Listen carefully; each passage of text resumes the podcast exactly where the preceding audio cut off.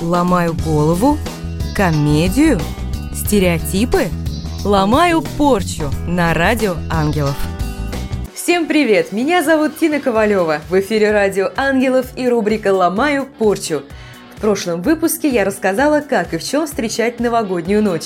А сегодня хочу поделиться с вами традициями встречи праздников в других странах. Пристегнитесь, будет интересно! Если вы полетите в Венгрию, то не забудьте прихватить беруши, ведь как только пробьет 12, все вокруг начинают свистеть. Используют для этого все подручные средства – рожки, детские дудки, свистульки и тому подобное. Ведь именно свист притягивает благополучие и денежную удачу. А витрины итальянских магазинов нижнего белья в декабре пылают от обилия красного, ведь, по мнению итальянцев, именно этот цвет притягивает удачу.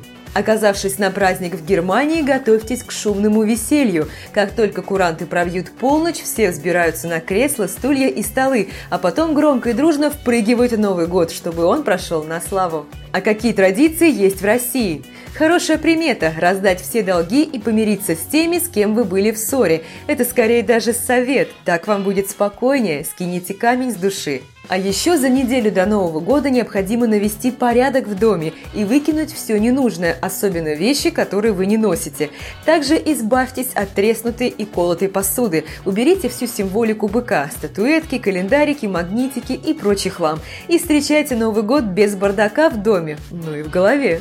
Самое главное, чем больше людей вы поздравите, тем больше удачи ждет вас в наступающем году. Дарите всем подарки, угощайте, желайте счастливого Нового года, отпустите все плохое и не держите обид на сердце. Поверьте, без них вам будет намного лучше. Есть такая примета – нельзя встречать праздник в одиночестве. По этой причине многие стремятся непременно отыскать себе хоть какую-то компанию. Но все же не стоит встречать Новый год в кругу людей, которые вам неприятны и не знакомы знакомы. От одиночества это вас вряд ли избавит, а вот настроение на будущий год будет испорченным. Обзвоните всех родственников или знакомых и спросите, как они планируют встречу Нового года. Если это уместно, то сообщите, что вы останетесь одни. Большая вероятность, что кто-нибудь вас обязательно позовет в гости. Если же этого не произошло, не надо печалиться. Возможно, не так уж и плохо побыть в праздничную ночь наедине с собой, подвести итоги уходящего года и подумать о том, чего вы хотите достигнуть в наступающем году. Напоследок расскажу интересную примету, которой со мной поделился знакомый музыкант. На Новый год я всегда работаю в кавер-группе и поддерживаю атмосферу праздника для других людей.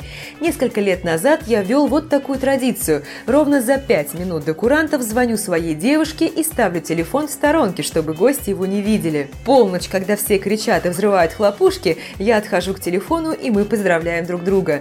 Год всегда проходит в гармонии и финансовом достатке. Невероятно романтичная примета. Всем, кто встречает Новый год на работе, советую тоже завести такую традицию. А если вдруг у вас нет такой возможности, хотя бы мысленно держите в голове образ своих дорогих людей.